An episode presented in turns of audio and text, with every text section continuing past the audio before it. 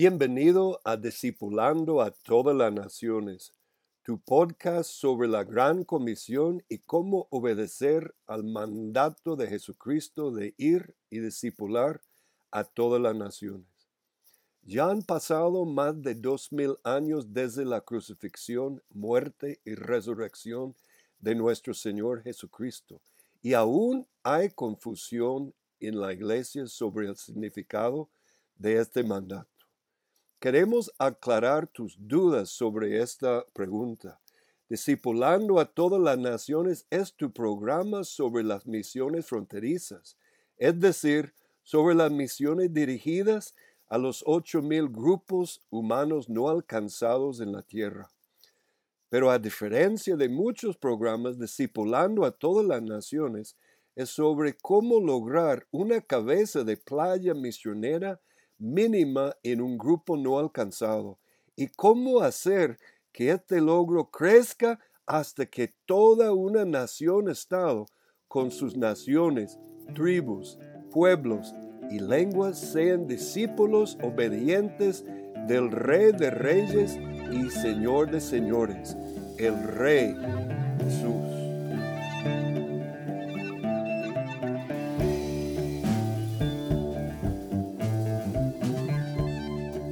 Bienvenido a Discipulando a todas las naciones, tu programa sobre las misiones fronterizas y la gran comisión del Rey Jesús.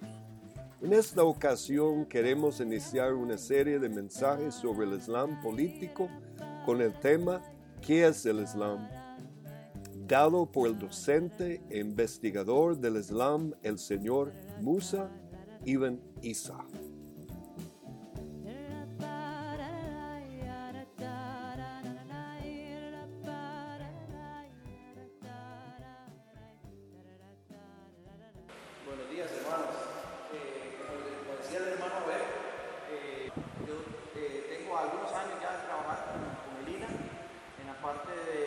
gráficas, impresión y reproducciones. Entonces, eh, eventualmente he tenido que venir aquí a Cañas a atender empresas de esa área.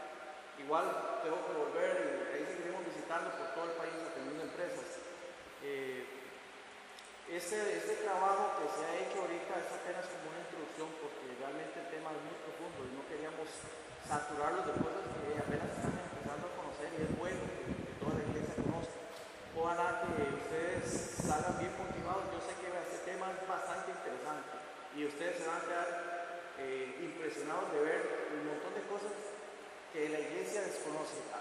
si la iglesia, que es la encargada de velar por la luz del mundo, porque nosotros somos la luz del mundo, y no estamos informados de las estrategias del diablo, hermano, ¿quién más lo va a hacer? Nadie lo va a hacer, solo nosotros. Es nuestra labor. Nosotros, algún día vamos a tener que darle cuentas a Dios. Como siervos de Dios, como cristianos, tenemos que darle cuentas a Dios. ¿Qué hiciste con los años que te di en la tierra? en ese lugar donde estuviste de pastor, de evangelista, de maestro, de músico, de cristiano, de ama de casa, de vecina, de, de padre de familia, madre de familia, y amigo, de compañero de trabajo, compañero de estudio. ¿Qué hiciste con tu entorno? ¿Qué hiciste? ¿Influenciaste o te dejaste influenciar? Sí, por tener este conocimiento, aunque que sea, hermano, es una responsabilidad informarle a todos los amigos nuestros, no más, eh, divulgar más, porque, hermano, esto es algo urgente, realmente urgente. La iglesia lo ha desconocido por lo que se ha comentado mucho, hermano, que asumimos que aquí en Rica esto nunca va a suceder. Y ese es el pensamiento en Estados Unidos, en Latinoamérica, en Europa. Ustedes ven que están luchando millones, no miles, millones de personas de procedentes de África, del Medio Oriente, de otros países asiáticos, la mayoría de ellos, el 99% musulmanes, y les abren las puertas de par en par sin pensar en las consecuencias. Los gobiernos están comprometiendo las libertades, eh, la seguridad de las personas, de sus países, sin darse cuenta, hermanos, no son simples refugiados. Esto no es simplemente una labor de la, de la, de la ¿verdad? La agencia de refugiados. No, hermano, esto va más allá al plano espiritual. Nosotros que somos creyentes entendemos que detrás de lo físico hay algo, un ente espiritual moviendo todo eso. Tanto Dios como el diablo. Hay una guerra espiritual y si nosotros no conocemos las estrategias del enemigo, Nadie lo hacer, hermano.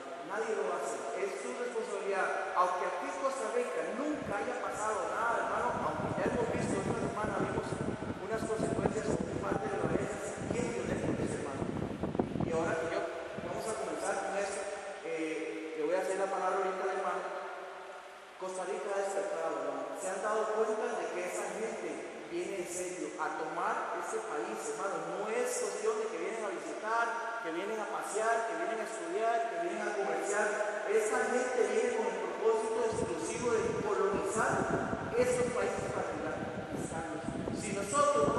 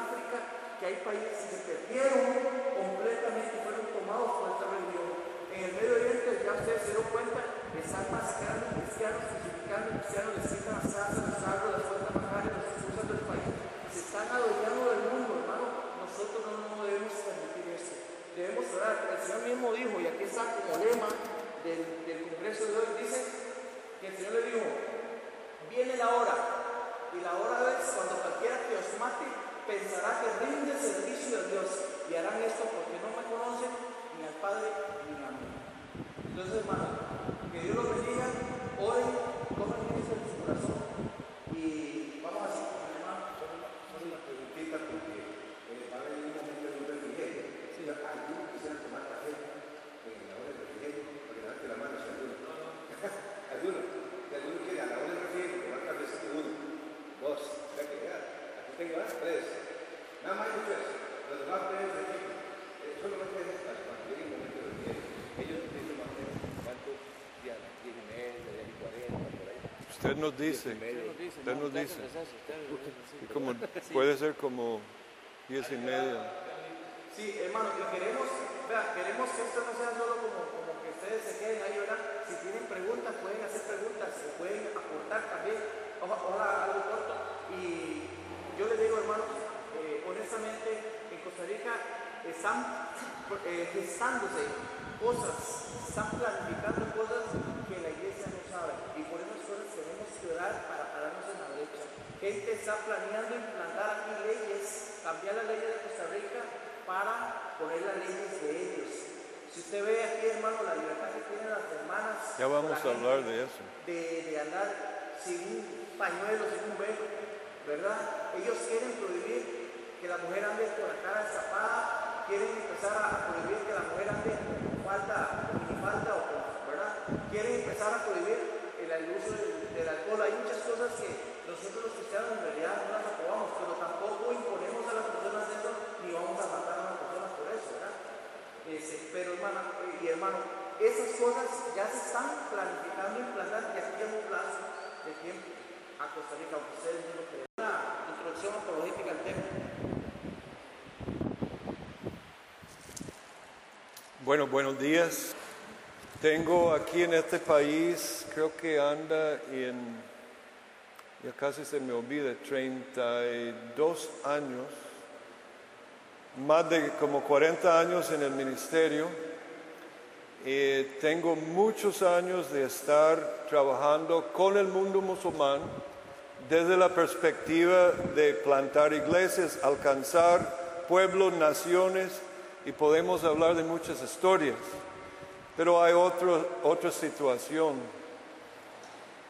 que me doy cuenta y yo no puedo ya pensar solo en que recluto a algún joven y entreno para ir allá. Tenemos una tarea de, de defender la fe y la patria de una invasión. Hace 18 años estuve en mi país natal, Estados Unidos, preparado con una serie de mensajes, no como este, pero otros mensajes que se llamaba Alcanzando al mundo musulmán. Desgraciadamente, y en esta gira, pocos pastores, pocas iglesias tenían interés. Llegué a Portland, Oregon, en una iglesia de Viña. Mi amigo me invitó, él era miembro de esta iglesia. Y en este caso el pastor solo quería hablar de la gloria de Viña, no quería escuchar, porque estaban más interesados en cosas, entre comillas, espirituales. Bueno, Salí de ahí y salí también de la zona de Carolina, Virginia, muy triste. Regresé a Costa Rica casi sin lograr mi meta de realmente despertar la iglesia sobre el Islam. Aproximadamente una semana o dos semanas después de mi regreso, uno de nuestros misioneros que estuvo en uno de los países más islámico del mundo, sin mencionar el país, usted lo va a conocer como un centro de mucho de lo que está pasando hoy día, donde plantamos un movimiento de iglesias. Me llama Randy, enciende tu televisor y mírelo porque algo terrible está pasando. Y miraba una de las dos torres gemelas incendiadas al rato vi el otro avión chocar y vi con mis ojos esto colapsar. Un día después o dos días después me llama el amigo, hermano Randy, vuelve, porque creo que ahora te van a escuchar. ¿Por qué comparto eso? ¿Será que estamos en el mismo momento aquí en Costa Rica? Dios quiere alertar, pero la muestra que la iglesia está dormida es la falta de respuesta de pastores. Y como algunos me han dicho en estos días, no, no, no, eso no es importante. ¿Qué va? Me dijo un teólogo de mucho conocimiento el otro día que va aquí, Costa Rica. Esto es solo un problema de Estados Unidos. En Costa Rica, olvídese de eso, me dijo. Así me decía, ya, eso no me compete en Estados Unidos. Y dos semanas después colapsó las Torres Gemelas. Venga, ahora te van a escuchar.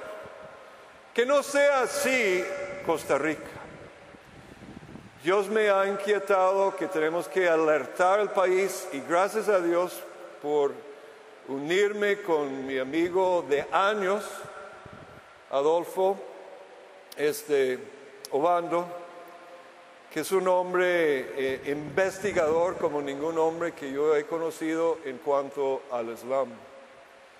Entonces queremos en este breve momento que me toca, solo dos, tres minutos, hablar de por qué una apologética hacia la defensa de Costa Rica. Algunos de mis amigos misioneros, discípulos míos me han criticado. Me han dicho, hermano Randy, ya no amas a los musulmanes. ¿Qué está diciendo? Porque parece que solo habla negativo. Y la razón es que hay dos tipos de apologética. ¿Han escuchado de la palabra apologética? No. Vamos a la Biblia, me robaron la Biblia. Primera de Pedro 3, versículo 15.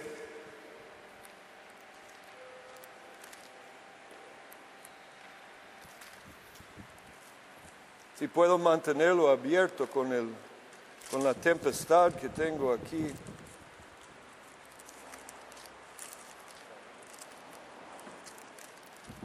Aquí está. Pablo dice, sino santificar a Dios el Señor en vuestros corazones y estad siempre preparados para presentar una apología, defensa. Apología viene de apología, apologética, y en inglés suena como eh, you owe me apology, usted me debe una, una disculpa, decimos apology.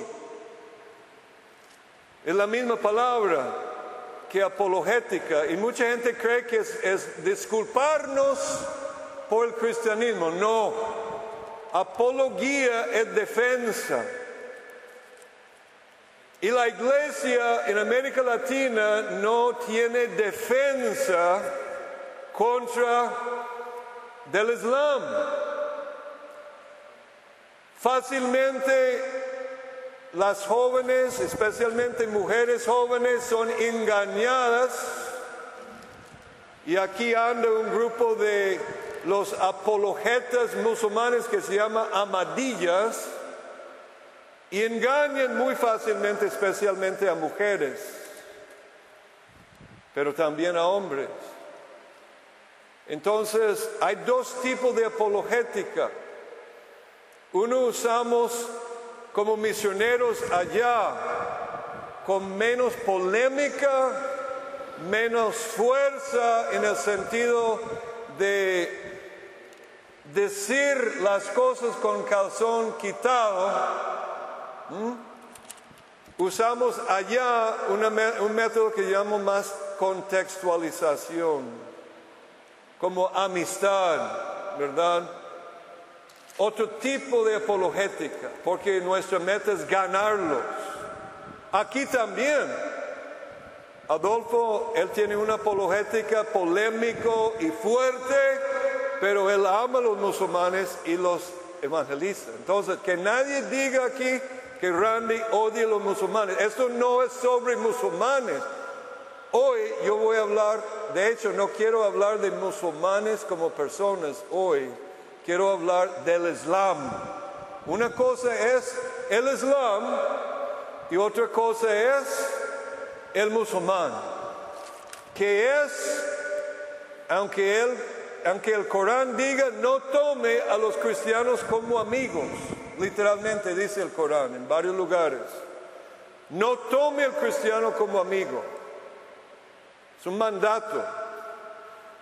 Entonces, hay que cuidarse cuando uno se hace amigo con un musulmán porque eso no significa que realmente es tu amigo. Porque su mandato es no ser tu amigo. Pero ellos también tienen sus métodos, que vamos a hablar un poco de esto. Pero yo sí los tomo de amigo.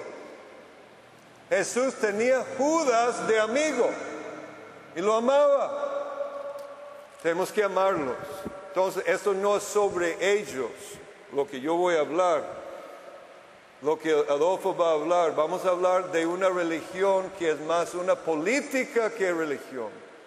Por eso aquí se llama Islam político, que es como 80 o 90% de la fuerza del Islam es más política e ideología que religión. Entonces, eso es lo que quería decir. Hay dos apologéticas. Uno acá que es más fuerte y aquí, bueno, por tiempo aquí vamos a hablar de muchas cosas y no hay eh, tiempo para hablar de tantas cosas, pero ahí tiene, Pablo mismo decía, pero Saulo mucho más se esforzaba, nota lo que dice aquí, se esforzaba y confundía a los musulmanes, podría ser, aquí dice judíos, que moraban en Damasco, demostrando que este es el rey. Cristo significa rey. Pablo se esforzaba, Pablo confundía, Pablo demostraba, este, ahí está el griego en cada caso.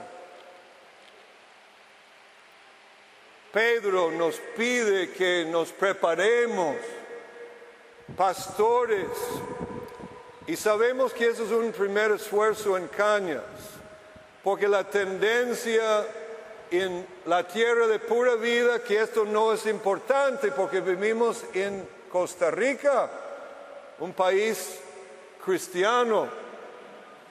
Cuidado,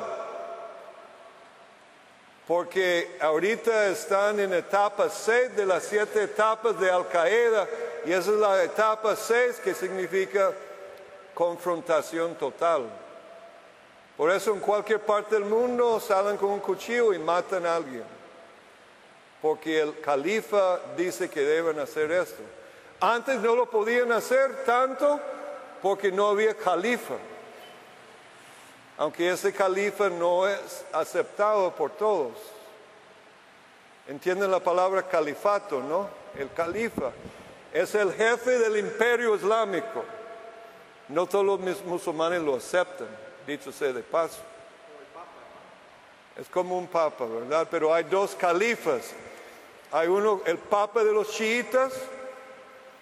Los chiitas son los que andan con Tarzán, ¿no? No, perdón, eso es un chiste. Chiitas es una rama del Islam, pero Aldolfo va a hablar de eso. Mi punto breve en esta etapa de, las charlas es simplemente hay dos apologéticas. Randy anda en una apologética en Costa Rica de defensa de la iglesia, de la patria, de mi lugar aquí, que dicho sea de paso es mi país ahora, legalmente. No me pueden echar, por eso hablo duro. ¿Ok? Y lo voy a defender y quiero hablar estas cosas a los legisladores, a los gobernantes en todo el país, para que sepan el peligro en que estamos.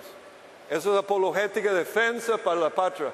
La otra es misiones allá y misiones acá con ellos. Hoy no es tanto misiones, evangelización de ellos, es una alerta, una preparación para que ustedes tomen conciencia del peligro que tenemos. Ahora paso a la segunda parte. Folletito, hermanos. Seminario de capacitación, les di unas hojitas, una información básica de la doctrina de los musulmanes.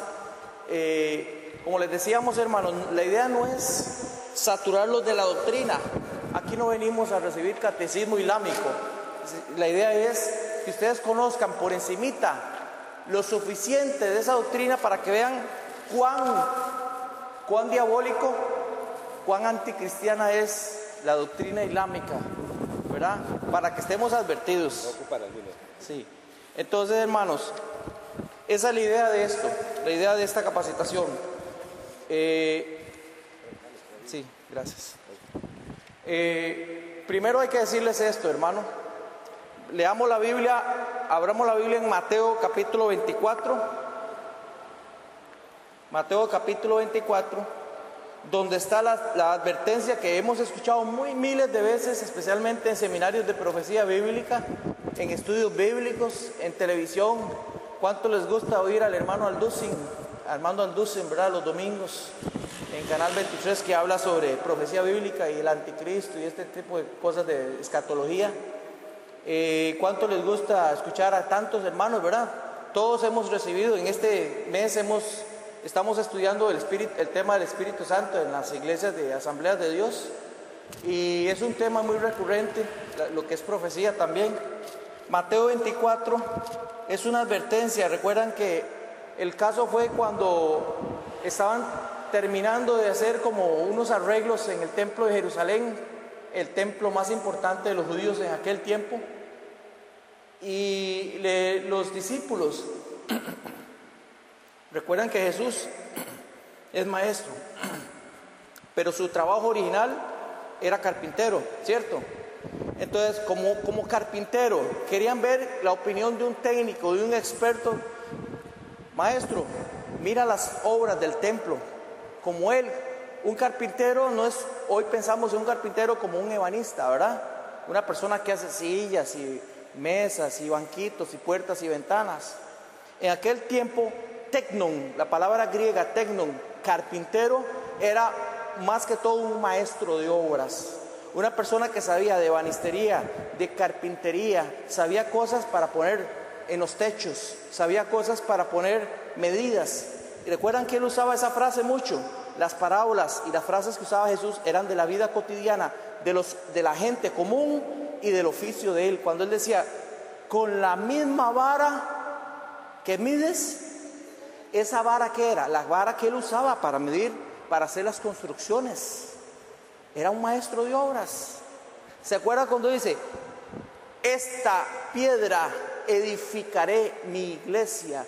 Él lo decía porque él edificaba, hacía edificios, ese era su trabajo secular. Yo siempre digo, este trabajo que tengo secular es una fase preparatoria que Dios me ha puesto, donde he aprendido un montón de cosas de didáctica, de cómo hablar a la gente en público, de cómo desempeñarme, investigar y todo eso, que ya venía unido a lo que Él me había dado los, los talentos naturales, los talentos espirituales. Cuando yo nací de nuevo, me convertí a Cristo hace en el año 84, ¿verdad?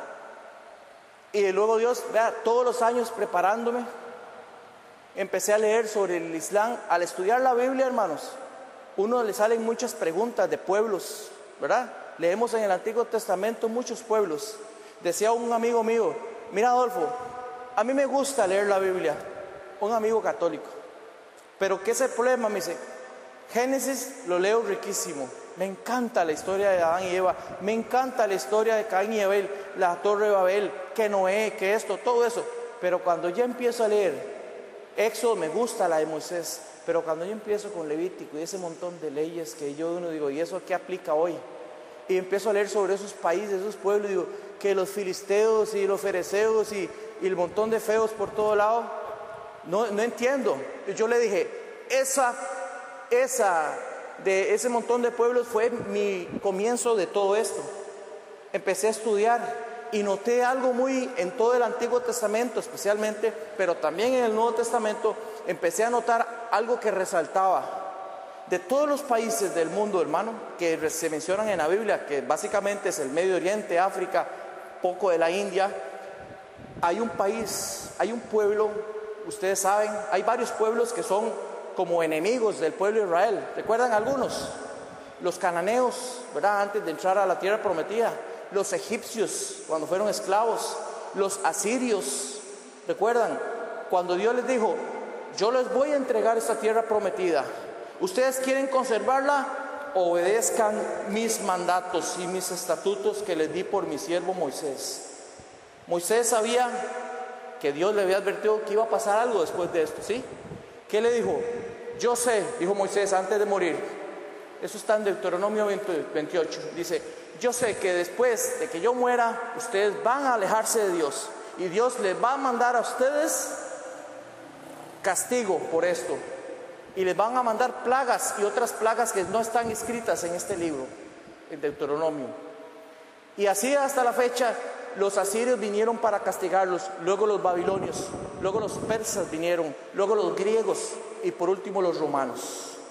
Casi que fueron los más rudos. Y en ese tiempo se levantó un hombre que declaró una paz en todo el imperio romano y durante ese periodo de paz nació el príncipe de la paz, Jesucristo. De todos esos pueblos, hermanos, dígame cuál de todos esos pueblos antiguos existe.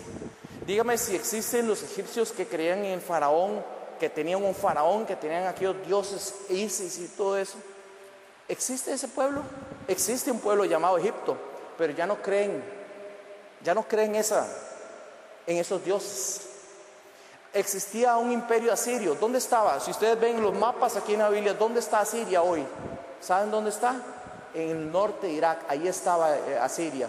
Y Babilonia es Irak en el sur, donde estuvo hasta hace unos años Saddam Hussein. Eso era Babilonia.